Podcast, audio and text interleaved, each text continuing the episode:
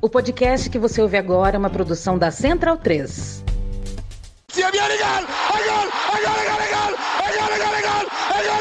Parte Pirlo! Sì! Sì! Sì! Che vittoria! Che vittoria! Non lo so che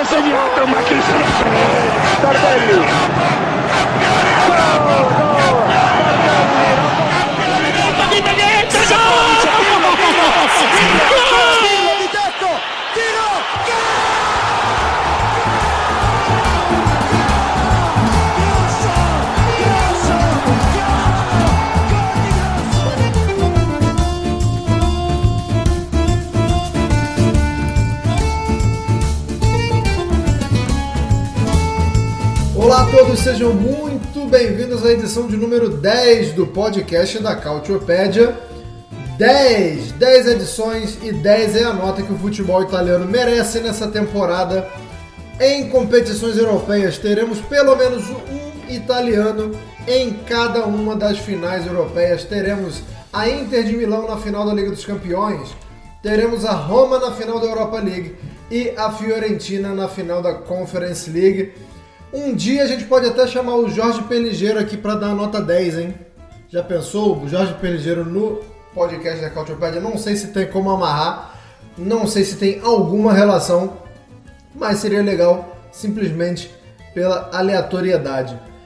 A gente vai falar muito sobre essas classificações, né? Como elas aconteceram, como chega o futebol italiano nessas finais europeias e o que, que dá para os times italianos tentarem beliscar, né? É, não acredito que os italianos sejam os favoritos em nenhuma das três finais, mas jogo único, né? Depois de uma temporada cansativa para todo mundo, quem sabe, né? O futuro a Deus pertence. Acho que dá para o futebol italiano beliscar alguma coisinha aí, sim. Vamos ver se meus amigos concordam comigo. Eu já vou começar trazendo Caio Bittencourt. Caio Bittencourt, inclusive, é, ele vai até falar muito sobre prognósticos, sobre fatos, mas eu queria que o Caio Bittencourt desse, começasse dando a opinião de se ele está fechadaço com algum clube italiano que vai disputar as competições europeias, as finais, ou se, se não tratando de Napoli, não há como torcer para outras equipes italianas, mesmo em ocasiões tão especiais, Caio Bittencourt. Bom dia, boa tarde, boa noite. Olá a todos, já providenciei minha camisa do Manchester City e minha camisa do Sevilha. Camisa do West Ham não é o caso, ah, com a Fiorentina, acabo que nem tanto, irei assistir um pouco de sangue doce. Mas assim, o sangue doce eu diria que já é já acontece por conta do que ocorreu no campeonato e tudo mais. Aquilo que vocês já sabem, aquilo que vocês ouviram no, na edição número 9. Aliás, sobre isso, até como comentário inicial, eu diria que essa rodada de meio de semana trouxe quatro grandes, quatro vencedores e três que saíram derrotados, três perdedores. Por que quatro e três que no fim das contas só teve cinco envolvidos? Você vai acabar se perguntando. Vencedores, três deles são óbvios. Falaremos deles, da Inter, da, da Fiorentina e da Roma. Mas eu acredito que dentre esses vencedores está o Napoli que pode, com meio disso tudo, poder dizer que se deu ao luxo de que dominou um campeonato com três finalistas de competições europeias e mais dois semifinalistas. E dentre os perdedores, acredito que, além de Juventus e Milan, que com essa semana tiveram suas eliminações, eu acredito que uma das grandes perdedoras pode ser a Lazio, que da sua vaga, teoricamente, que em certo momento, pelo desempenho, parecia garantida na Champions League, talvez não esteja garantida nem em termos de G4 e talvez tenha que secar duplamente, porque se por um acaso acontece de sua maior rival Roma ser campeã da Europa League e da Inter histórica, embora entre os grandes histórica, amiga da torcida Laziale, de repente se os dois ganham, a Lazio, mesmo ficando na quarta posição que está até o momento dessa, desta gravação, pode perder a vaga pode perder a vaga na próxima Champions League. Então, de repente, o risco se tornou maior do que o que se apresentava para lá. Pois é, a dança das cadeiras do futebol italiano, dança essa que também ainda vai contar ou não com uma punição ou não da Juventus, né? Então, além, além de tudo isso, ainda soma-se essa incerteza jurídica, essa incerteza que ronda o campeonato italiano. Falaremos, falaremos dela quando chegarmos no assunto Juventus. Falaremos. Aguardem e ouçam todos. Nelson Oliveira, já que já, já estamos falando de Juventus, eu essa semana recebi é, algumas, algumas perguntas perguntando se o pessoal da, Cautio, da Cautiopédia odeia a Juventus. Então já vou jogar para você perguntando se você está feliz ou não com a eliminação da Juventus. Bom dia, boa tarde, boa noite. Bom dia, boa tarde, boa noite. Cara, eu queria, eu queria uma final italiana. Eu acho que a final italiana seria uma, uma coisa muito interessante. É, já faz o que? Desde 98, né, que a gente não tem uma final europeia italiana. Quer dizer, desde 2003. Eu já estava até pensando no, no, no, Inter e Lazio de 98 na Copa UEFA, mas teve depois teve o, o Milan e Juventus de 2003 na Champions League, né? É, enfim, já tem 20 anos, né? 20 anos depois voltar a ter uma, uma, uma final europeia seria bem legal, mas é, isso aí é intriga da, da, intriga da oposição. Beleza, inclusive você está citando finais europeias aí. É, também tem um texto na Cautiopédia sobre uma outra final europeia, né?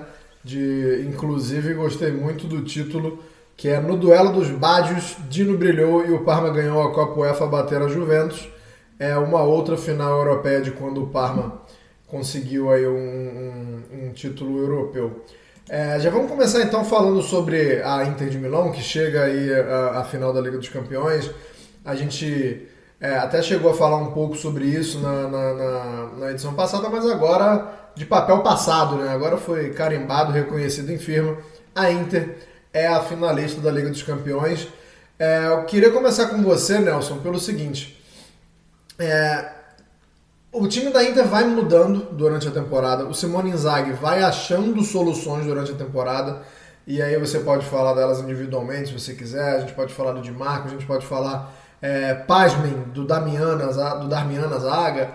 É, e eu queria saber se tem alguma possibilidade, já que parece que o, o, o Inzaghi tem achado o seu time titular para a final. É, e aí vamos, vamos deixar de lado lesões, tá? Assim, não vamos levar em consideração a possibilidade de uma lesão ou, ou, ou, de algum problema que possa afetar algum jogador até lá. Mas tem alguma possibilidade do Inzaghi mexer nesse time? Porque foram dois jogos é, categóricos contra o Milan. Foram dois jogos convincentes foram dois jogos sólidos contra o Milan, de uma equipe que, como eu falei, vem melhorando durante a temporada. E, e, tem peças no banco, né? Não é que não é que não tenha opções. É que o Inzaghi achou uma equipe que ele considera ideal, mas essa equipe que ele considera ideal, por exemplo, não tem o Brozovic. É, será que não seria interessante alguém com o dinamismo do Brozovic contra o City que tem um ritmo mais insano? É, essa questão de Dzeko e Lukaku, é, se realmente vale a pena você começar com o Dzeko e, e, colocar o Lukaku durante o jogo. É, quais, quais, são as chances do Inzaghi mexer nesse time para a final, Nelson? É, eu acho que ele deveria mexer, na verdade. É, eu acho que o Brozovic precisa jogar, porque é um outro tipo de meio campo com ele é, o Mkhitaryan é um meio campista que controla o jogo, o Brozovic também, só que o, o Mkhitaryan ele, ele tem um... É, é, ele não tem o mesmo poder defensivo que o Brozovic tem. É, a gente não sabe se o Mkhitaryan vai estar disponível, né? Ele saiu lesionado do jogo contra o Milan. É, existe um risco, eu estava vendo na imprensa italiana mais cedo, em relação à lesão dele. Eu acredito que ele já esteja é, até disponível, mas eu enxergo é, que para você combater um, um meio-campo que tem Bernardo Silva, que tem De Bruyne, você precisa de mais intensidade. E eu acho que o Brozovic consegue fazer isso. É, não, é, não foi à toa que o Brozovic foi o jogador que mais correu é, em média né, no campeonato italiano por duas vezes. Na Copa do Mundo também ele já, ele já teve esse, é, esse posto também. Então é um cara que consegue é, desempenhar bastante. Então eu acho que ele precisa jogar contra o Manchester City é, para a Inter poder é, se aproximar é um pouco do Manchester City. E na frente, eu acho que o estilo do Lukaku também combina mais com o jogo. É, se a Inter for é, precisar fazer contra-ataques, ela precisa de velocidade. E o, o Diego ele não oferece isso. Então, o Diego oferece uma coisa importante, né? Para quem é supersticioso, pelo menos, que é a lei do ex. Mas a lei do ex ela pode acontecer em qualquer momento do jogo. E às vezes um contra-ataque perigoso, nem sempre, né? Então, eu acho que o Lukaku ele tem a explosão, é, ele tem mais força física também para poder é, engrossar a marcação. Eu acredito que a Inter vai jogar com as linhas mais baixas, né? É, embora contra o, o, Milan não tenha abaixado as linhas o tanto quanto seria é, talvez é, o mais apropriado para defender o Rafael Leão. Isso não aconteceu. Rafael Leão ele acabou não tendo espaço, a Inter ficou assim, ali no meio termo, não abaixou demais, como a Roma abaixou contra o Bayer Leverkusen, por exemplo, mas também não saiu muito. E, e a Inter conseguiu fazer um jogo com ritmo mais baixo, o que era interessante para ela. Eu acho que esse vai ser o desafio é, contra o Manchester City. Tentar abaixar o ritmo e impedir que o Manchester City é, consiga penetrar muito na área. E eu acho que para que isso possa acontecer, o Brozovic seria fundamental e o Lukaku para poder ter mais contra-ataque um pouco mais de, de força na marcação. Ali na, na, na, na, marcação ali na primeira bola, de fechar um pouco mais espaço. Então eu acredito que o Inzaghi vai pesar isso, apesar de, de, de fato ele ter é, encontrado o, um, um, time que o Mkhitaryan é um cara praticamente insubstituível, joga sempre. É, até na Série A, às vezes, quando ele quer poupar é, alguém no meio campo, o Mkhitaryan continua jogando. Ele não tem poupado o Mkhitaryan. Então, é, fica nessa dúvida. Mas eu acho que ele deveria mudar. Eu acho que o estilo de jogo é, pede a mudança. Como diriam sábio, né? uma coisa é uma coisa, outra coisa é outra coisa. Acho que o, a, a blitz do Manchester City nem se compara é, ao, ao incapaz Milan que a Inter enfrentou. É, Caio, a gente está falando aqui sobre esse crescimento da Inter. É, teve um momento da temporada que se. É, e, e, não foi muito longe, não, tá? Não foi lá no começo da temporada, não. Teve um momento aí do meio da temporada que se a gente falasse que a Inter chegaria na final da Liga dos Campeões, a gente ia, ia chamar o, a carrocinha, chamar o, uma ambulância pra gente, tinha parar no Pinel. É, pelo que que passa esse crescimento? Porque assim, não, não existe mágica, né? Não, não acordou um belo dia, é, metade do elenco e passou a voltar a jogar bola.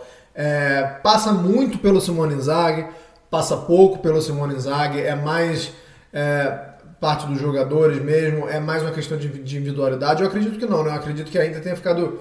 É, a, a, organização da Inter seja, seja o, o, ponto forte, mas eu queria que você falasse sobre essa, essa dicotomia de como a Inter estava tão mal durante um, como eu acabei de falar, um, um lugar não tão distante, no momento não tão distante, e ela chega agora na final europeia e é sempre bom lembrar também na final da Copa Itália, né? A Inter pode ainda conseguir uma, um doblete, né? uma dobradinha. Sim, eu sempre achei que até certos pontos de discordância ao trabalho do Inzaghi se deve, se deve ao fato de, se você for parar para pensar, de acordo com até a primeira parte da temporada, que a Inter começou um pouco atrás é, de todos os problemas, acredito que tenha muito a ver com o fato de que Acho que em nenhum momento nessa temporada, nem mesmo agora, o Isaac teve o elenco todo à disposição. Nenhum momento, por diversos problemas físicos, por diversas questões, e isso acabou por complicar o trabalho do que para muitos é o melhor elenco da Itália. Quando a gente é, programou no pré-campeonato e tudo mais, é, a gente planejava, acho que era claro para todo mundo que a Inter tinha o melhor elenco dentre as equipes italianas. Só que a gente imaginava de repente uma Inter mais forte na briga local. A Inter acabou por se sair mais forte na, na briga continental, que era, que era justamente quem não se imaginava ali no ato das quartas de final, porque talvez era quem estivesse em pior momento mas a Champions costuma premiar nesses confrontos locais. Eu sempre digo que a Champions costuma até mais do que o normal premiar quem está em pior forma e que vai crescendo ao longo da competição, que tem suas individualidades crescendo ao longo da competição, que é o caso da Inter, que é o caso da, das atuações do Zeco, do Tcharanoglu, do Barella, que é a individualidade que teve presente na temporada inteira. Você teve a do Mictarian a, quando ele esteve em campo, que quando ele esteve em campo na volta foi, foi uma partida grandiosa. Na ida, mesma coisa. Brozovic, mesma coisa quando, enquanto esteve em campo. E principalmente a de Marco Bastoni, Onaná. E vale dizer a dupla de Lautaro e Zeco. Se o, Luca, é, se o Lukaku só apareceu na volta, o Lautaro foi constante na eliminatória inteira. Foi, é, e é um crescimento, sobretudo, coletivo. E se tantas peças individuais crescem assim, não pode ser só um trabalho do individual. Eu creio que também tem uma coisa do Simone Inzaghi, que a gente sempre brinca que é um trabalho de difícil de entender, é mais fácil de sentir e tudo mais, mas ele tem lá seus méritos. Ele tem suas qualidades é, neste quesito e tem e soube aproveitar também das fraquezas das equipes que enfrentou na Champions e até mesmo na Copa. A, que, a questão do, do Simone Inzaghi, que ainda é um ponto de assim de inflexão entre a Inter do campeonato e a Inter das Copas. Talvez nesse tipo de jogos é, a Inter tenha, que a Inter tenha responsabilidades divididas numa posse de bola, numa disputa de jogo e que possa é, dividir mais esse controle, a Inter se saia melhor. Especialmente até quando não tem a posse. Porque se você for prestar atenção, nos dois confrontos com o Milan na, nas semifinais da Champions, em nenhum, em nenhum momento a Inter teve maioria de posse, em nenhum momento a Inter é, controlou o jogo no quesito posse. A Inter controlou o jogo da sua eficiência de ataque. A Inter controlou os, jo os jogos, especialmente na ida, porque ela chegava no ataque e, e, e, no mínimo fazia o manhã trabalhar, quando não quando não eram aqueles 13 minutos mágicos que resolveu acabou com, com o jogo todo na ida. Então, de certa forma, até pensando numa final, nas duas finais, porque se você for parar para pensar, também é uma Fiorentina que gosta da bola. É, não tanto quanto o City, que é um nível assim absoluto e, e assim dois anos atrás é, tivemos uma final de Champions League em que o City teve 80% da posse de bola e perdeu. E é, e é talvez até bebendo da fonte daquele Chelsea que a Inter pode se espelhar, é, que uma Inter que tem nomes experientes em tanta coisa, você tem campeões do mundo como Lautaro, você tem finalistas de Copa como Brozovic e gente que passou por tudo quanto é coisa, mas ninguém desse elenco, nem do comando e nem da e, e nem dos jogadores jogou uma final de Champions League, pode ser uma, uma questão ali. E até de repente ganhar a Copa para Inter representa um peso até menor para a decisão representa até aquela coisa.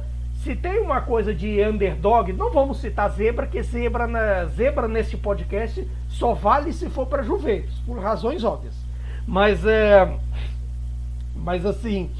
É, no caso, no caso da Inter ser a, a azarã da história, de repente até com um pós-título de Copa, pode sim, ser melhor ainda. Claro, se perde a final para a Fiorentina, vem com um peso a mais. De, dependendo do que aconteça nas rodadas finais de Série A, também tem um peso a mais. Mas, de certa forma, a Inter já é tricampeã de Champions League. O peso, neste momento, do mundo da bola é quando será a Champions League do City? Quando isso irá acontecer? E talvez este seja o momento, este seja o favoritismo mas a Inter pode se aproveitar disso. Embora assim, e eu concordo, e sobre o aspecto técnico, eu concordo com tudo que o Nelson falou, principalmente sobre a questão Brozovic, que eu acho até que para esse tipo de jogo mais inteiro, Um cara que corre mais de 10 quilômetros em campo pode servir bastante para o ritmo de jogo que o City impõe. Ô, Nelson, vamos, vamos estender um pouco mais essa, essas comparações, esses embates aí, como se a gente tivesse uma prancheta aqui. É um pouco difícil porque o Guardiola tem usa muitos jogadores, né? E formações e funções diferentes.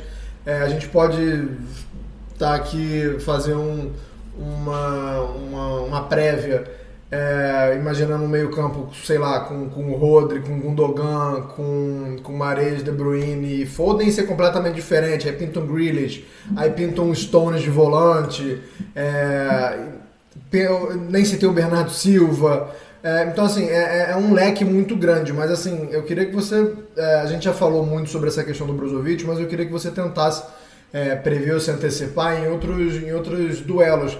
Onde é que a Inter está bem e onde é que a Inter tem que ligar um sinal vermelho do tamanho do Giuseppe Meazza, porque é, tem, tem, tem embates que a gente sabe que são desiguais, né? Tem, tem jogadores do City que a gente sabe que é, tão, hoje estão na primeiríssima prateleira do futebol. O De Bruyne e o Haaland, eu acho que não existe uma fórmula, não existe alguém que você possa falar que hoje tem totais e plenas capacidade para eles, mas eu queria que você falasse assim, como onde a Inter é, tá tranquilo, tranquilo é uma palavra forte, né? A Inter não vai estar tranquilo com ninguém, mas onde é que a Inter está bem coberta e onde é que a Inter tem que se preocupar em dobro ou em triplo, porque como eu falei, o elenco do City é muito grande. Tem, tem assim alguns embates que você consegue já imaginar e algumas posições ou, ou alguns cenários que a Inter tem que é, se pre precaver de forma é. É, o, é, o, a Inter vai ter muita dificuldade, né? Obviamente com o Haaland, que, quem vai marcar o Haaland é o, é o Acerbi, né? Que chegou muito contestado. Hoje não tem mais é, esse é, esse desgosto né, da torcida interista em relação a ele, mas é, é ele que é o zagueiro é, central, né? E ali na, na entrada da área, o De Bruyne armando vai ter que. Por isso que eu acho que vai, ser, vai ter que ser o Brozovic, porque eu, eu não, não vejo tanto o Tchalanoglu dando é, tanta, é, tanto combate assim. Vai, vai deslocar o Barella para cair mais assim, em cima do De Bruyne. Aí você tem o Gundogan, que é um cara que tem cada vez mais é, aparecido na área para concluir. Eu vejo mais o Barella colando nele para poder é, evitar esse tipo de, é, de penetração na área, por exemplo. Mas é, eu acho, é o que você falou, a Inter não está tranquila em, em, nenhum ponto. E o que também tem um lado positivo, porque a Inter não, é, não era um time cotado para chegar à final da Champions League. Então, querendo ou não, não tem peso nenhum. Se for vice-campeão, tá, vai ser vice-campeão. Não, já foi mais do que o esperado no início da temporada, né? Até o, o presidente, né, o, o, Steven Zang, disse que o Lukaku era o único a acreditar no início da temporada que a Inter podia ser finalista da Champions League, por exemplo. Então era um elenco que não se imaginava, que não se preparou, digamos assim, psicologicamente para estar ali ao mesmo tempo agora está e não tem mais peso. Assim, eu acho que o, a questão da, da Série A, a Inter tem uma vantagem de 5 de cinco pontos em relação ao G4, tem 9 em disputa, então acho que está muito perto de conseguir é, essa vaga na Champions League pelo campeonato. Lembrando que a gente tem um jogo entre Milan e, e Juventus que pode acabar é, servindo para a Inter. É um resultado ali que pode, é, na, na, próxima rodada, assim, ser, é na, no caso, na 37 rodada desse jogo, né? Então, é, a Inter pode conseguir essa vaga na, na próxima Champions League já bem antes da, da, da final. Então, isso seria um peso a menos. Se for campeã da Copa Itália, mais, menos um peso também. Então, acho que a Inter vai entrar bem despreocupada no sentido de que não tem é, a obrigação nenhuma de vencer. Então, onde eu acho que a Inter pode talvez ter uma vantagem? Se o, se o Akanji jogar, por exemplo, na lateral esquerda. Então, ali é um ponto que a Inter pode explorar. É, não sei se o Dumfries vai começar jogando, se o Isaac talvez faça algum tipo de alteração para colocar o Darmian na lateral direita e, e algum outro zagueiro ele coloque ali pelo, la pelo lado, acho que não, acho que vai ser o Dumfries mesmo, então o Dumfries pode acabar agredindo bastante aquele lado ali. É, algum contra-ataque que aparecer por ali pode ser é, interessante para a Inter explorar. Mas de resto, vai ser um jogo que a Inter vai é, tentar. Como, é, tem, um, tem uma coisa que a gente fala aqui na Bahia, né? Enojar o jogo deixar o jogo chato, fazer o. De, de, picotar bastante, deixar o, o, o jogo não fluir, não fluir muito e tentar no, no contra-ataque, principalmente, é, fazer sua graça. Então acho que vai ser um, um jogo que vai ser muito pelo lado psicológico. Vai tentar deixar o Manchester City desconfortável. Quanto mais tempo passar e o Manchester City não estiver na frente no placar, mais peso vai se criando na, na, na no, no, mental dos, dos jogadores que estão lá para ganhar a Champions League desde que o clube foi é, adquirido pelo, pelo grupo que o controla atualmente, né? Então vai ser um, um jogo que vai é, acho que o primeiro tempo, né, o que acontecer no primeiro tempo, se o primeiro tempo terminar, por exemplo, 0 a 0 ou quem sabe com a vantagem da Inter, vai ser um jogo muito é, jogado nesse plano né, psicológico. Não tenho dúvidas de que o psicológico vai, vai ter um, um papel fundamental, até porque, como o Caio bem falou, é, o City está, não vou dizer com obrigação, né, mas o City vem com, com um favoritismo muito grande e carregando cicatrizes recentes de outras temporadas, né? Um grupo que passou por decepções recentes. Acho que isso faz muita diferença. É, para não dizer que a gente não falou do Milan, né, eliminado, mas Caio, é, beleza, foi eliminado é, e foi eliminado em um derby sem ameaçar quase nada, né, nos dois jogos. Mas de alguma forma dá para o torcedor do Milan sair com algum sentimento positivo, assim, porque é, é, difícil até porque o próprio Maldini, né, quando é perguntado, o Maldini já é, é imagino que isso deva doer no coração dele, mas ele admite que há uma distância muito grande entre a Inter e o Milan hoje. Mas assim, dá para o torcedor do Milan tentar focar em ter eliminado o Napoli, por exemplo, é, de uma temporada em que não se esperava é, tanto em níveis, europeu, em níveis europeus é, conseguir chegar numa semifinal ou fica mais um sentimento de terra arrasada por ter sido num derby, né?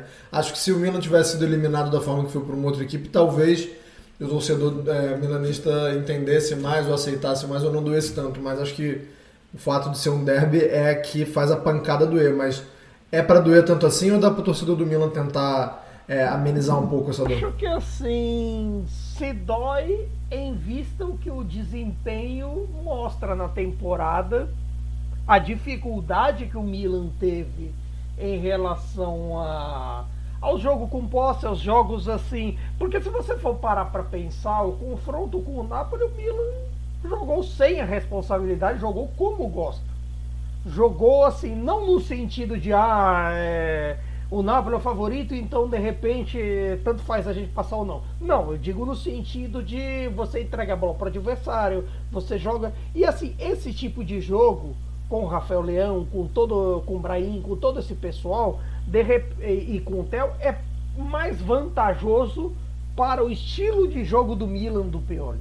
Para o estilo de jogo em que o Milan do Pioli chegou ao Scudetto, chegou a essa semifinal. Porque de certa forma acaba acabou servindo contra a Inter. A Inter eh, jogou neste ponto fraco porque talvez o ponto fraco deste Milan seja a dificuldade de lidar com a posse, a dificuldade de controlar o jogo, a dificuldade de mandar o jogo no jogo com a posse.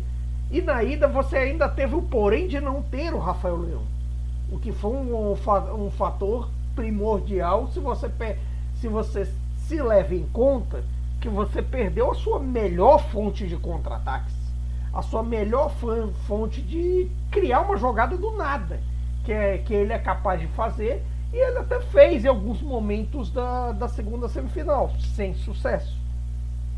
Mas nesse quesito é, é, é mais difícil você ver coisas positivas, porque de repente o Milan está se pegando numa situação em que a vaga na próxima Champions corre risco. Você de repente tem que pensar na em uma punição da Juventus para você ter maiores chances ou até simplesmente ganhar, ganhar e ganhar os próximos jogos. E assim, neste momento, o Milan não está conseguindo se sobressair nem mesmo contra o, o Spezia. E o Spezia, se você for parar para pensar, o Spezia de, de fevereiro para cá só ganhou da, é, um jogo da Inter lá em março e essa do último fim de semana com o Milan. O Spezia tem tido muitas dificuldades e foi e é isso que o Spezia que chamou o Spezia para briga e deu sinal de vida para o Verona e para Cremonese e até para Cremonese. Quer dizer, o Milan foi capaz né, nesse quesito.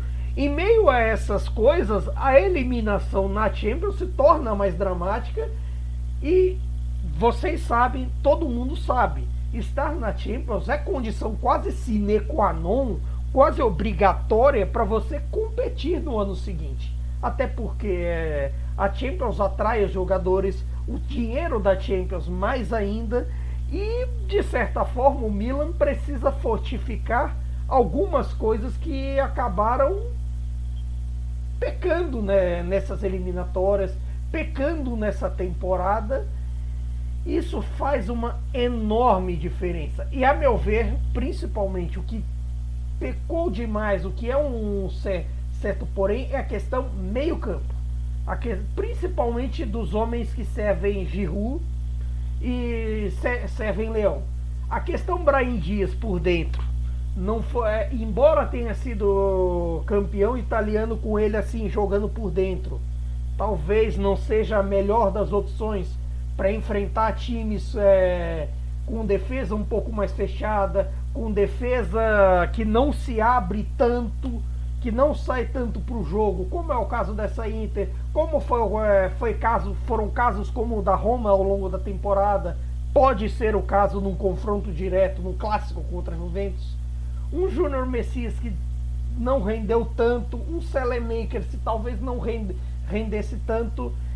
É bem verdade que no meio disso tudo a gente esperava mais que do, do grande reforço do Milan da temporada, que foi o De Ketelaere, mas até agora nada aconteceu. E vamos ver é, até quando o Milan vai apostar. E no meio dessa, dessa brincadeira toda, o Milan eu acho que a, as posições que o Milan precisa fortalecer, venha que venha, se vier Champions ou não, é o meu campo. Eu vou, eu vou pegar esse seu gancho. É, eu nem ia falar, ia parar por aqui pelo Milan, pra gente ter tempo de falar do resto, mas é, é mais uma opinião que eu queria de vocês e gostaria de pedir que vocês fossem breves. Que você falou aí que o Milan precisa se fortalecer no meio campo e eu vi muita gente criticando o Pioli, primeiro por ter demorado a mexer e depois por ter morrido com duas substituições. Mas dava para ter mudado muita coisa, cara? Olha, dentro do que tinha no banco, se você pensar que da maioria tava assim, os meio-campistas, como você tem o Dequeteler, mas você tem o Rebite também que faz essa, essa dupla função, era difícil até pensar com 1 a 0 contra você pensar em reação. Não, e o Rebite fez um primeiro jogo horroroso também, assim. É, é... Terrível. E se você pensar que até que entrou, o único que você ainda pode ver algo positivo dos três que entraram é o Calulu. Selemakers tem lá o é sujeito a tempestade, mas você tem um jogo bom aqui e ali, você ainda consegue puxar. O Origi nessa temporada o que, que você fala do Origi? Não, eu não vou falar nada, vou passar pro Nelson. O que, que você fala, Nelson, do Origi nessa temporada? É, vou. Vou. É, eu tava até. Esqueci a palavra, mas enfim, vou até imitar um grande. Um grande artista do. Do cancioneiro baiano, Igor Canário, e responder um minuto de silêncio, sem música para ele. Beleza, é assim. É assim que a gente encerra, então, de falar do Milan.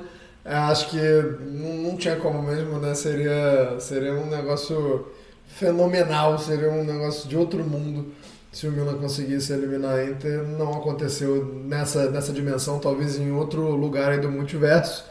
O Milan passou com o Origi fazendo um hat-trick, mas nesse, nessa dimensão aqui ficamos longe disso. É, falando então sobre a Europa League, é, falando pela Roma, primeiramente, é lógico porque foi a italiana que conseguiu chegar à final, a outra ficou pelo caminho, então vamos dar prioridade aqui para quem é finalista de uma competição europeia pelo segundo ano seguido. Então, é, eu já vou começar fazendo uma pergunta para você, Nelson. Se é, a caminhada na, na Conference League da temporada passada, de alguma forma, preparou a Roma para essa, essa Europa League.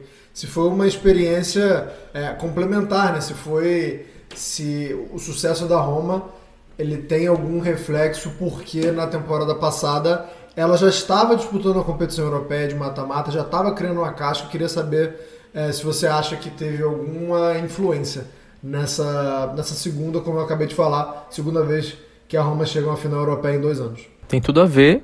É, primeiro, né, essa questão de se classificar para a segunda competição europeia em dois anos, a Roma nunca tinha conseguido isso. Então o Mourinho chegou lá e fez. É, e foi o Mourinho que fez a Roma aprender a jogar a competição europeia. Isso eu acho que é difícil a gente é, tirar o mérito, essa Roma pelo menos, né? Não estou falando da a Roma toda, a história da Roma, porque enfim, né? Muitos elencos diferentes, mas obviamente ele traz uma bagagem é, enorme e consegue fazer uma defesa é, com Ibanhes, Rui Patrício, é, hoje com o Cristante, né? O Cristante que não é zagueiro, diga-se de passagem, e o Mantini é, defender tudo, né?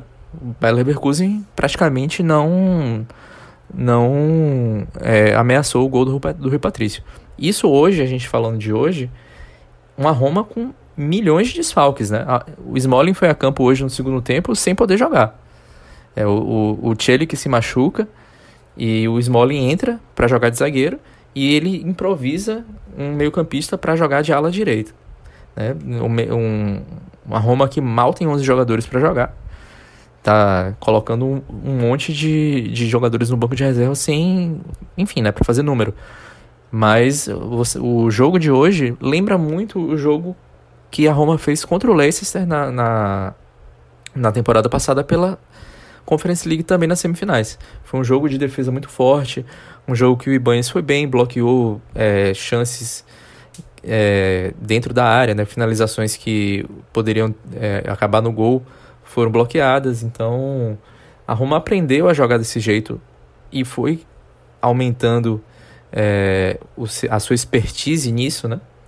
Naquela campanha da Europa League, que vale lembrar, teve um 6 a 1 que tomou do, do Bodo Glint no início, né? Então, é, no início do trabalho do Mourinho, isso aconteceu e ele foi trabalhando, trabalhando, trabalhando e a Roma aprendeu a jogar desse jeito.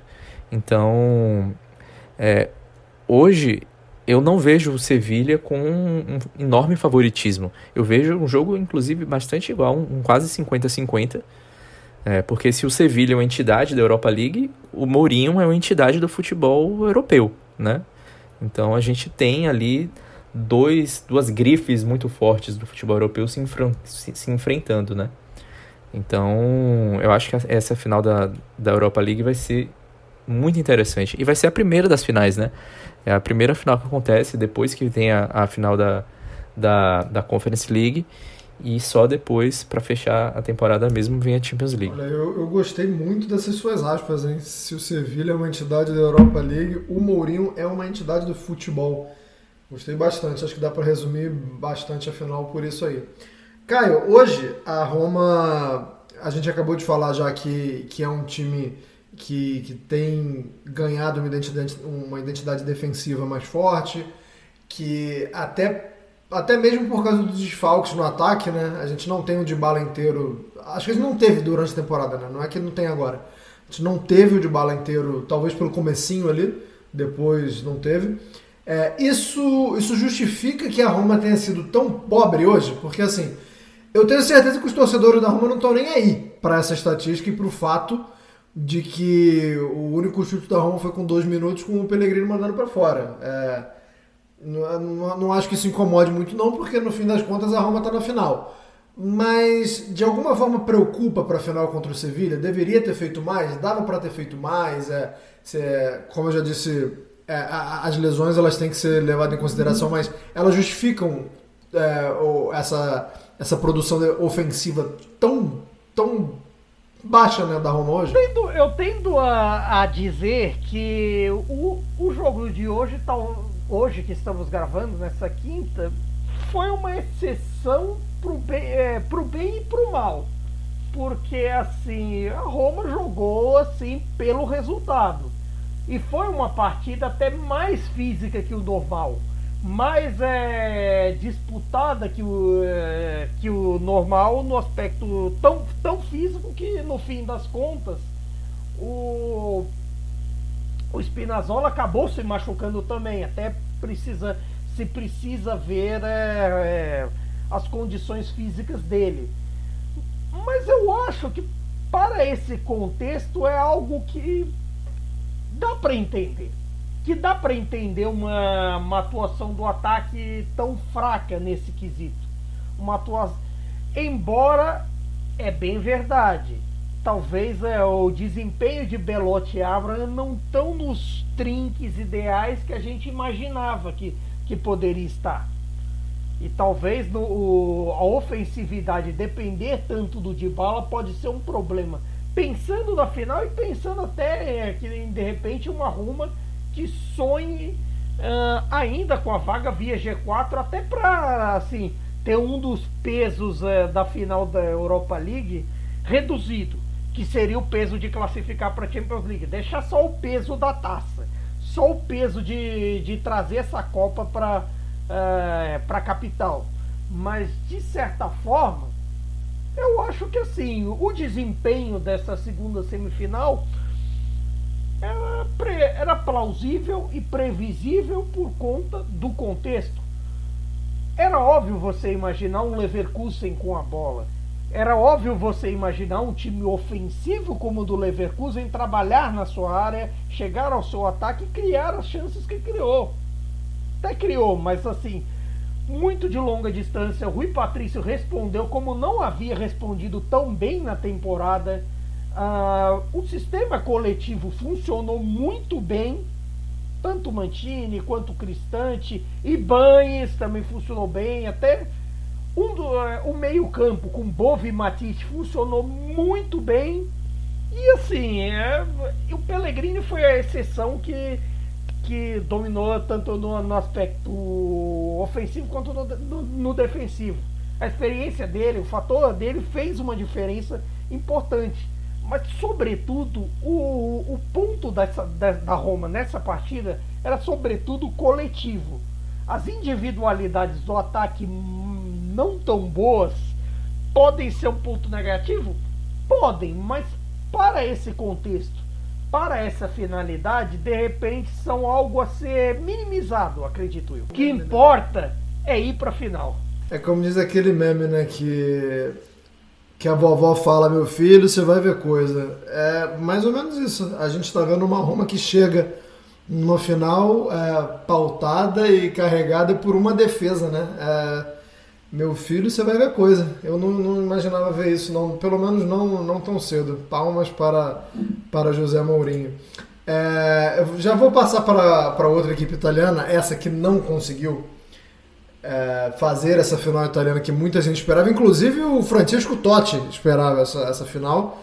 É, a sua Roma, sua amada Roma, não decepcionou, mas a velha senhora Juventus caiu é, brigou, brigou, brigou, é verdade, né? Não, não, não caiu sem, sem lutar, mas caiu.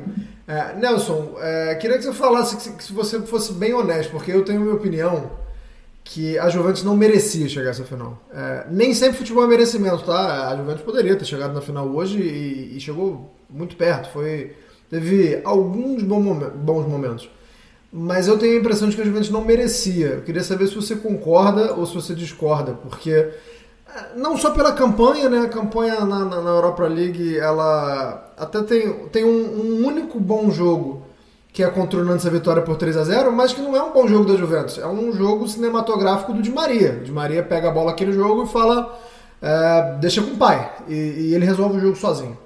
Então, assim, de acordo com, não só com a campanha na Europa League, mas com uma, uma mas olhando a temporada de, de uma forma geral, A Juventus merecia chegar na final?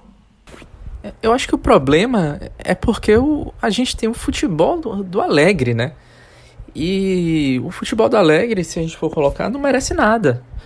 Ou, é, ou a gente não tem o futebol do É, Alegre. bem, né? me- melhor dizendo, né? Não tem, porque tá difícil a gente ver a, a Juventus jogar alguma coisa. De vez em quando ela vai faz um jogo melhor, depois vai e volta a, a, a não competir o suficiente. Não é, por exemplo, como a Roma, por exemplo. A Roma, quando ela abdica da bola, por exemplo, ela se defende muito bem e mantém aquilo em geral. A Juventus não tem conseguido manter. Até nessa parte de tentar jogar sem a bola e, e- e conseguir os seus, os seus resultados, ela não tem sido capaz de fazer isso. É, hoje, no- contra, o- contra o Sevilha e na semana passada, eu nem acho que foi tão, tanto isso de ficar sem a bola. É, tentou jogar, não conseguiu. Na outra, na outra partida, teve uma atuação péssima do, do Alexandro. O Alexandro foi engolido pelo Ocampos. Talvez se o Ocampos tivesse ficado os 90 minutos em campo, é, não, ele se machucou no primeiro tempo ainda. Talvez o, o, o desfecho fosse outro daquele jogo. Foi um empate que a Juventus conseguiu no fim, embora até pudesse ter conseguido antes, né? Teve um pênalti que não foi marcado. Hoje, ao contrário, teve dois pênaltis que a Juventus cometeu e não foram marcados. A a arbitragem dos dois jogos foram, foi muito ruim. E eu acho que o final do, o, o, o, saldo da temporada da Juventus é que a Juventus pode muito mais do que tá, do que tá, do que tá mostrando. Só que ainda não existe indício de que o Alegre vá, vá, vá ser demitido, por exemplo. A, a maior possibilidade é que ele fique. Até porque, e aí a gente vai entrar no, no- novamente no, no campo das incertezas. Se se, se a Juventus não tiver vaga na Champions League por causa da, da punição é, que pode sofrer é, pela, pelo júri italiano ou até por uma iniciativa própria da UEFA, fica com menos dinheiro. E o Alegre tem multa, né? Tem multa e tem salário alto. Então, se você tira o, o Alegre e vai trazer outro, você vai pagar dois técnicos. Então, já é um custo a mais. Ele tem contrato ainda vigente por mais tempo. Então, é muito complicado, porque o Alegre sai da, Ju- da, da Juventus com um futebol longe de ser lindo, mas muito eficiente, e ele volta com a feiura completa e ineficiente. Pouco tempo depois, né? É, Então, se a gente for colocar por esse ângulo, nunca um- o, o futebol do Alegre dessa temporada vai merecer alguma coisa. Mas né, poderia ter tido uma sorte melhor, né? Por exemplo, o Chiesa teve a bola no pé ali no, no segundo tempo da prorrogação, dentro da área, estou para longe, né? Talvez se tivesse feito aquele gol, a história fosse outra. O Chesney tava pegando tudo, né? Fez uma, uma, uma partida excelente, né? É, mas enfim, vai ficar para a próxima, né? Caio, é, eliminado na semifinal, é muito difícil a gente passar um panorama na Série A por todos os desdobramentos jurídicos, né? Hoje é, a situação é de que a, a, Juventus é a segunda colocada, mas isso aí pode mudar de, de diversas formas. É, eu queria que você falasse, que você focasse é, em algo que dá pra gente falar, né? Porque não tem muito como a gente falar sobre o que a gente não sabe o que vai acontecer, mas algo que me chama a atenção, apesar da feiura, apesar da pouca é, ideia, eu sei que esse movimento ele pode até ser forçado, inclusive, por essa questão financeira. Mas eu queria que você falasse sobre a utilização e sobre até a consolidação de alguns jovens nessa temporada, né? É, o Gatti, é, para quem reclamava muito do Rugani, o Alegre consegue montar uma def... do, do Bonucci, perdão. É, e, e não são poucos os que reclamam do Bonucci, o Alegre consegue e, e- e banca, né? E tem a coragem de meter ele uma defesa sem o Bonucci é, e usando bas- bastante o Gatti. É, tem o Miretti que jogou bastante essa temporada, tem o Fagioli, é, tem o Samuel L. Júnior que também foi, foi, foi aproveitado bastante essa temporada. Eu queria que você focasse nessa garotada, porque como a gente não sabe o que vai acontecer na próxima temporada, é, grandes são as chances de que a Juventus precise se livrar de, de, de, de grandes salários e trabalhar de, de forma mais comedida economicamente.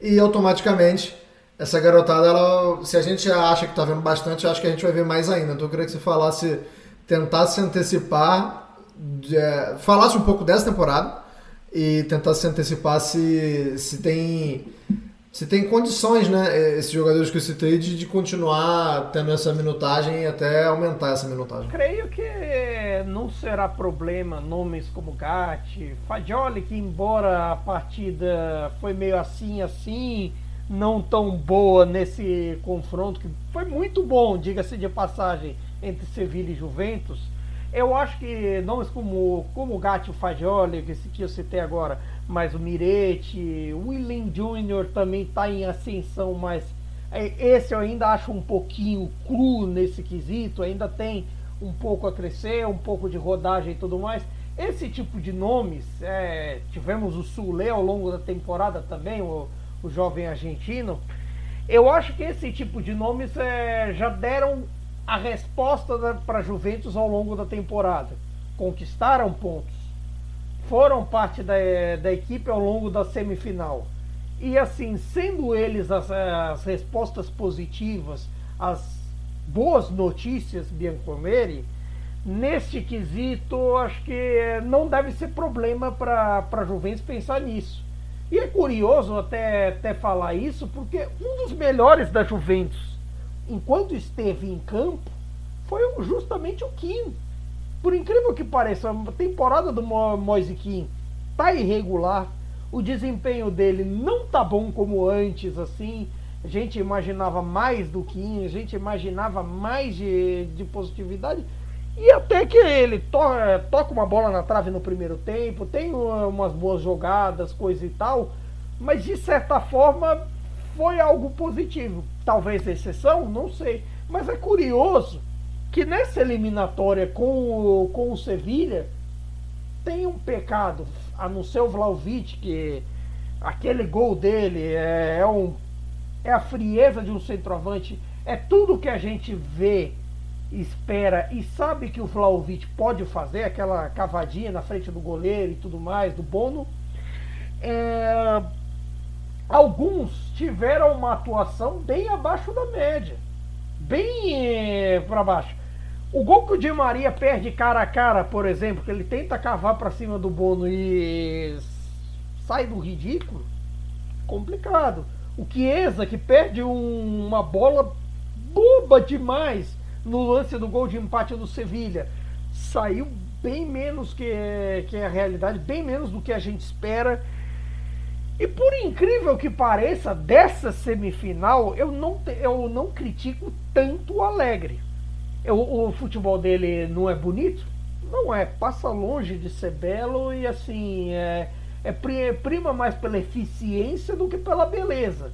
Mas de certa forma, as escolhas dele para essa eliminatória até que saíram justas.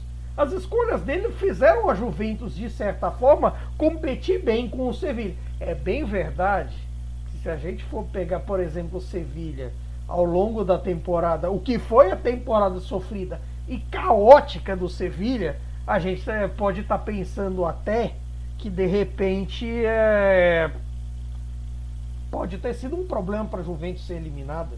E até pensando nisso, se contar, se não fosse o Sevilha o bam bam bam da Europa League, eu colocaria até como bola para equipes desse ano e pelo desempenho, eu colocaria até Roma como favorita na final que vai, vai, vai ser disputada logo logo. Mas nesse caso, tratamos do Sevilha experiente em Europa League, de um Sevilha que tem jogadores experientes no geral, porque se você for parar para pensar, os caras que, é, que acabaram por decidir a partida entrando no jogo, é tudo gente assim que a gente conhece.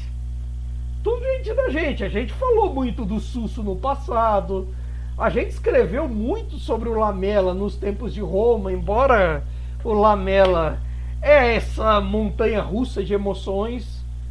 alguns caras ali do Sevilha são bem conhecidos da gente, um Rakitic, um, um Enesiri e tudo mais, que decepcionaram ao longo da temporada, mas que ao mesmo tempo o futebol deles não se perdeu. E creio também que o futebol dos, dos jogadores dessa Juventus não se perdeu. O futebol do Di Maria não se perdeu, de alguns outros jogadores não se perderam, nem mesmo do Kostic, que eu acho que entrou bem no jogo. Foi até um do que eu acho um dos erros, que de repente para esse tipo de jogo, em vez do Lin Jr., poderia servir mais o Kostic neste quesito. Mas também ao mesmo tempo, é, é, é para planejar o futuro da Juventus, embora ela seja uma das duas grandes derrotadas dessa, dessas semifinais, perdeu uma, uma chance de um, de um título que não vem desde 93 para a Juve, perdeu uma, é, uma chance de, além de levantar uma taça e salvar a temporada, uma chance de ir à Champions League. No meio dessa, dessa confusão toda, a gente tem que esperar muito o que, que vai acontecer do caso dos pontos. Porque assim, agora a Juve está nove pontos à frente do Milan, que é o quinto colocado. Ah, como lembremos nas últimas edições, a Juventus teve uma punição de forma, da forma da punição, não do mérito do que ela fez no caso das plusvalências, e ainda tem para a próxima temporada para julgar a questão salarial, a questão do, da manobra dos salários. Então, no meio dessa brincadeira toda, você não sabe quantos pontos a Juventus vai perder, você não sabe se os pontos vão valer para essa ou para a próxima temporada, porque para a ideia da punição é importante que a punição dos pontos dê prejuízo definitivo à Juventus. Se você, por exemplo, tira nove pontos da Juventus hoje, que é uma eh, que seria a punição inicial, ela não perde a vaga na Champions League com isso. Então você tem muito muita incerteza do que vai acontecer agora nesse quesito. E, e essas incertezas é que é que movem o processo.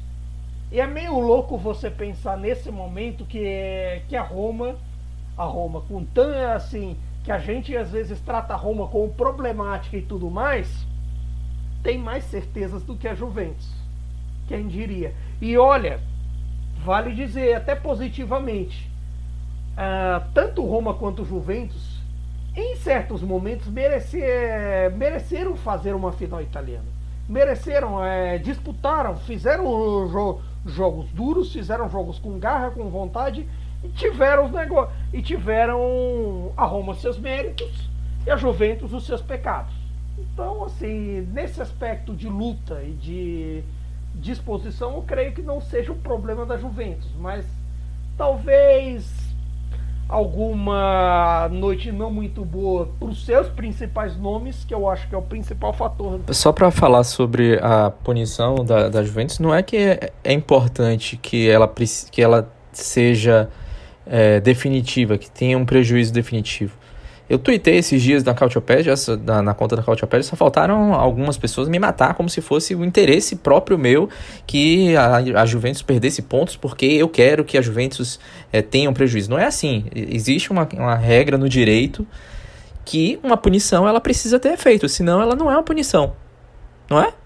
É meio, meio óbvio assim que você não vai punir uma, alguém ou uma empresa, ou uma entidade, ou qualquer coisa que tenha é, sido considerada culpada e essa punição não seja é, aflitiva, como é o, o termo correto. Aflitiva ela precisa ter um efeito, ela precisa ter gerar um prejuízo, ela precisa gerar uma privação.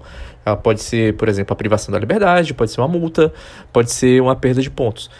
A perda de pontos, geralmente, no caso de, na, quando a gente está falando em justiça esportiva, a perda de pontos ela acontece se a, a, a o julgamento está sendo durante a temporada, ela vai acontecer durante a temporada, porque a gente não tem um, um, um veredito ainda, está longe de acontecer. É um prejuízo por si só. Mas agora a temporada está no fim, então você não pode punir um time, qualquer que seja esse time, e essa punição não resultar em nada. Então essa punição fica para a próxima temporada porque é uma punição que vai gerar algum dano, ou talvez não gere algum dano, mas no, no final da temporada, pode ser que a Juventus seja campeã mesmo assim, como foi, por exemplo, quando caiu para a Série B por causa do Calciopoli, ela começou a Série B com, com pontuação negativa.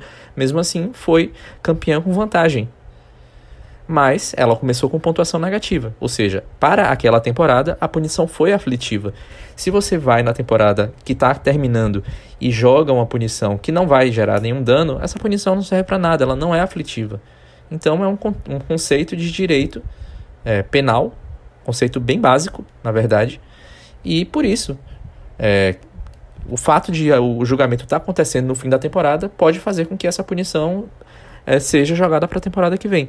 Por exemplo, se a punição dos 15 pontos que a Juventus perdeu anteriormente tivesse sido a definitiva, teria perdido os 15 lá e a Juventus poderia se classificar para a Champions League do mesmo jeito. A punição foi aplicada. É só uma questão de tempo e de é, aflitividade da pena. Então isso é importante para colocar. Não é vontade própria, não é vontade do procurador, não é vontade do juiz de prejudicar X, de, de favorecer Y. É uma questão simplesmente técnica. E não é a vontade de Nelson, tá? Não, como diria o ditado, não atirem no mensageiro. É que, é que a gente tá, a gente tá acostumado que no Brasil esse tipo de coisa, as punições como é, no geral, no direito penal costumam ser tapas das mãos.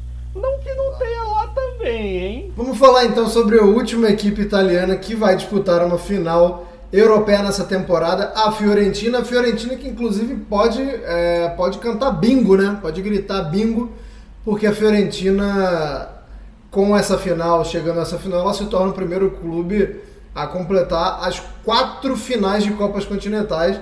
Primeiro time primeiro e único time que agora vai, vai ter disputado a final da Liga dos Campeões, da Copa da UEFA, da Recopa e agora também da Conference League. Pode gritar bingo o time da Fiorentina. É... Caio, eu vou começar com você pelo seguinte: a gente já vê algumas temporadas consecutivas em que a Fiorentina monta bons elencos, é, tem contratações que aparentemente são muito boas e que acaba não não refletindo na tabela da Série A. Eu queria que você falasse se chegar a duas finais de Copa foi uma estratégia, se foi de caso pensado, se foi se foi a, diretoria de futebol da Fiorentina falando, é, nosso teto é esse, daqui a gente não passa, então o que a gente pode fazer nas Copas? Ou não, ou se foi um elenco que foi montado é, tentando alguma coisa, e aí no jogo a jogo é, acabou a Fiorentina conseguindo? Uh, uh, foi uma estratégia pensada ou as coisas foram acontecendo, como diria o Revelação, naturalmente? Eu acredito que as coisas foram acontecendo naturalmente. Porque nesse quesito é muito. Com... A, a, a Conference League, assim como, como a Europa League, você tem as suas particularidades, você tem seus mistérios, de certa forma, porque é uma competição que de repente o time favorito em setembro pode não ser mais o favorito principal em fevereiro, porque chega mais gente da, de outras competições maiores, porque você tem a, a pirâmide nesse quesito: Champions, Europa, Conference, nesse quesito. E nesse aspecto, você. Tudo bem que mesmo assim a Fiorentina sendo um, uma equipe das quatro principais ligas, ela tem um olhar diferente. Tanto ela como o West Ham, que eu acho que é uma final 50-50, até pelas irregularidades do bom time do West Ham na temporada, agora se salvou, tudo mais, é, mas em certo momento correu riscos de, de não permanecer na, na próxima Premier League. Nesse quesito, as coisas foram foram se abrindo para a Fiorentina. Também é verdade que assim o fato de estar distante da Atalanta, que hoje é a sétima, de estar distante do pelotão das Copas, fez com que se de, é, de repente se rodasse elenco em jogos do campeonato com mais facilidade. Claro que você também teve outros acertos ao longo da, é, da Conference acertos ao longo da Copa Itália que foram fundamentais nesse processo. A troca de centroavante com a entrada do, do Arthur Cabral no time titular no lugar do, do Jovic. Eu acho que foi um, foi um fator primordial. O fator do, do Barak ter crescido ao longo da temporada foi um, foi um dos heróis da vitória contra o Basel. Foi, foi um fator. Fator Nico Gonzalez. Outros fatores ao longo da temporada foi um crescimento importante. É bem verdade que talvez a Fiorentina, eu acho que pelo desempenho nesse segundo jogo com o Basel, já merecia ter matado nos 90 minutos. Porque em certos momentos você, você teve muitas dificuldades para concluir as jogadas. A Fiorentina aí muitas vezes soube se aproveitar dos problemas do jogo aéreo do Basel, que eu acho que foi um fator fundamental, primordial para essa classificação. É, primordial para essa classificação, até um dos gols do Nico Gonzalez sai disso aí.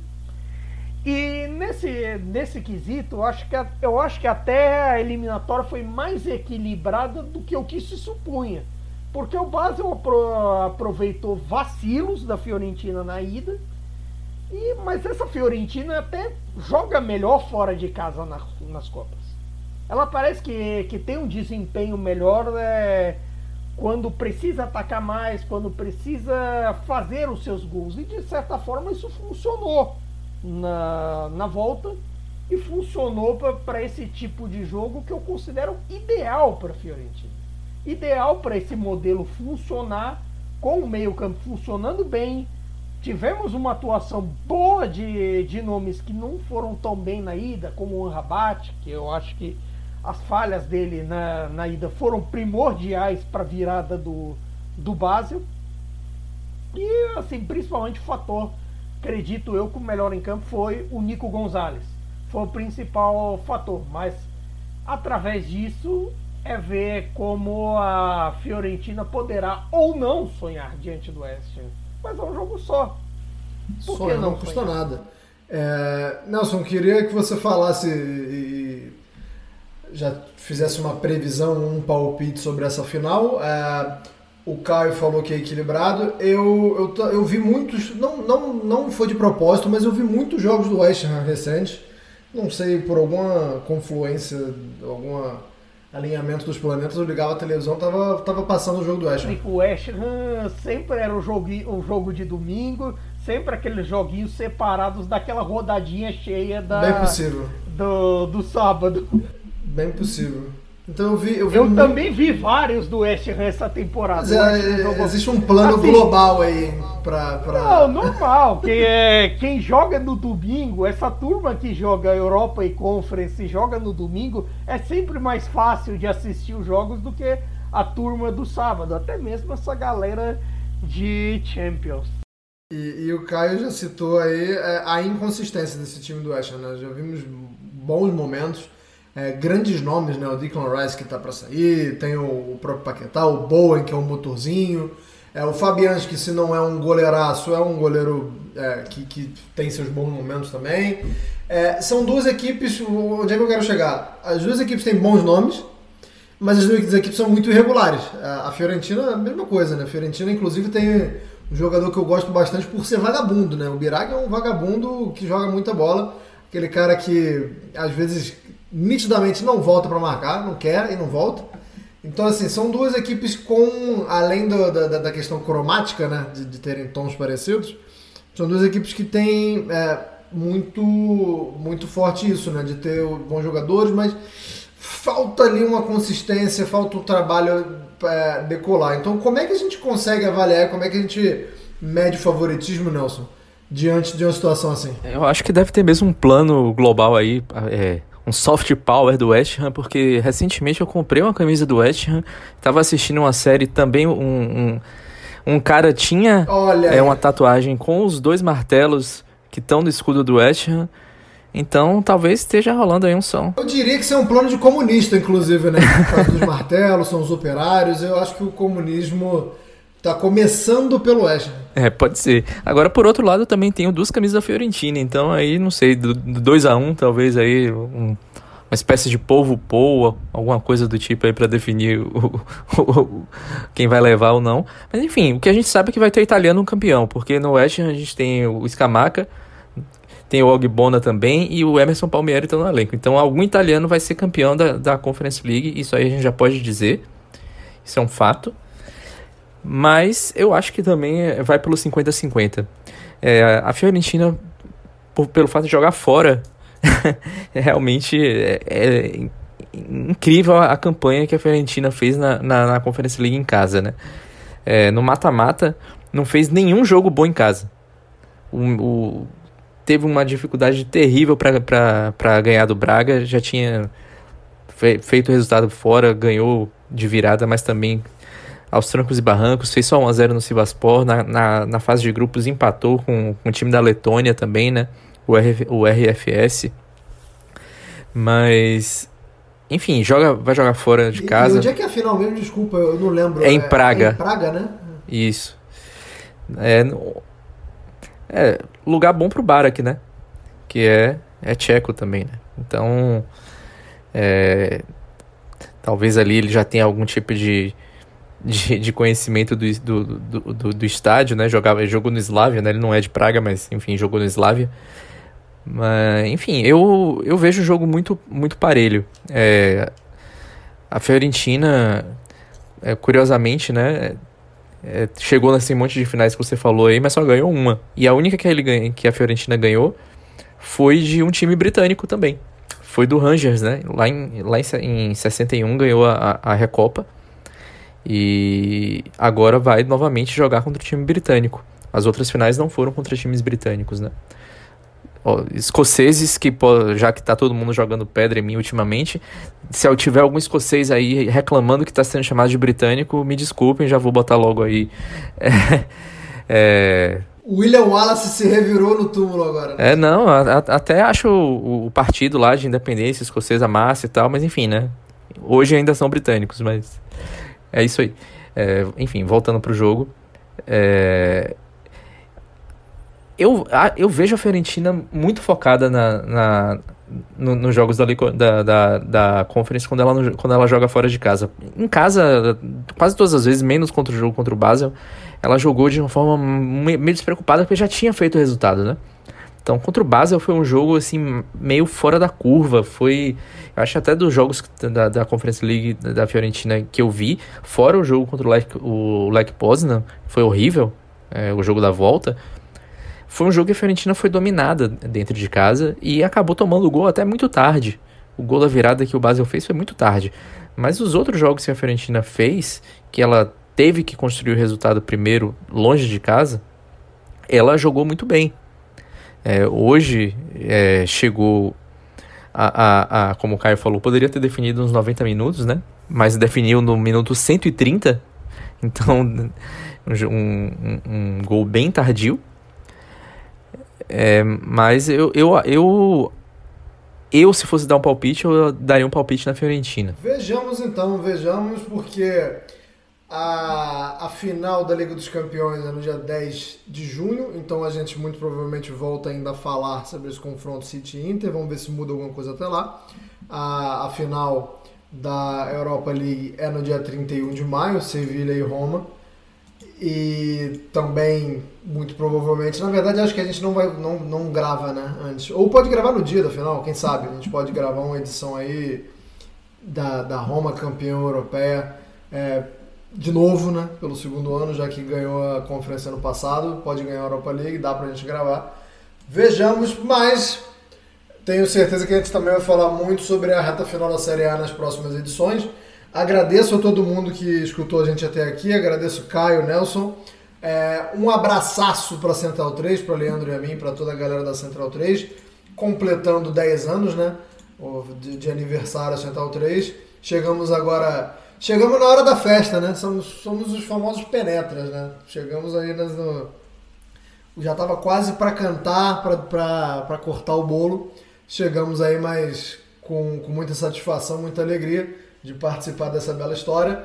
Muito obrigado mais uma vez a você que escutou a gente até aqui. Hoje não tem consideração final, que a gente chutou o balde, era muito time para falar. Afinal de contas, todas as finais europeias têm times italianos, a gente não poderia negligenciar ninguém hoje.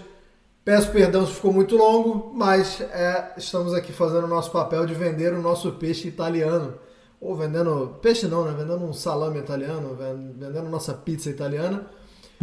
O Cautiopédia número 10 fica por aqui. Cara, é justo vender peixe. É, tem, nós, temos um, é, nós temos um campeão do mundo que é dono de peixaria, nosso querido Gatuso. Ele tem uma peixaria lá na, na cidade dele, na Calabria. Então, então tá certo. Podemos vender peixe também. Dá, pra vender tudo aqui. Muito obrigado a todos, hein? Arrivederci, tchau.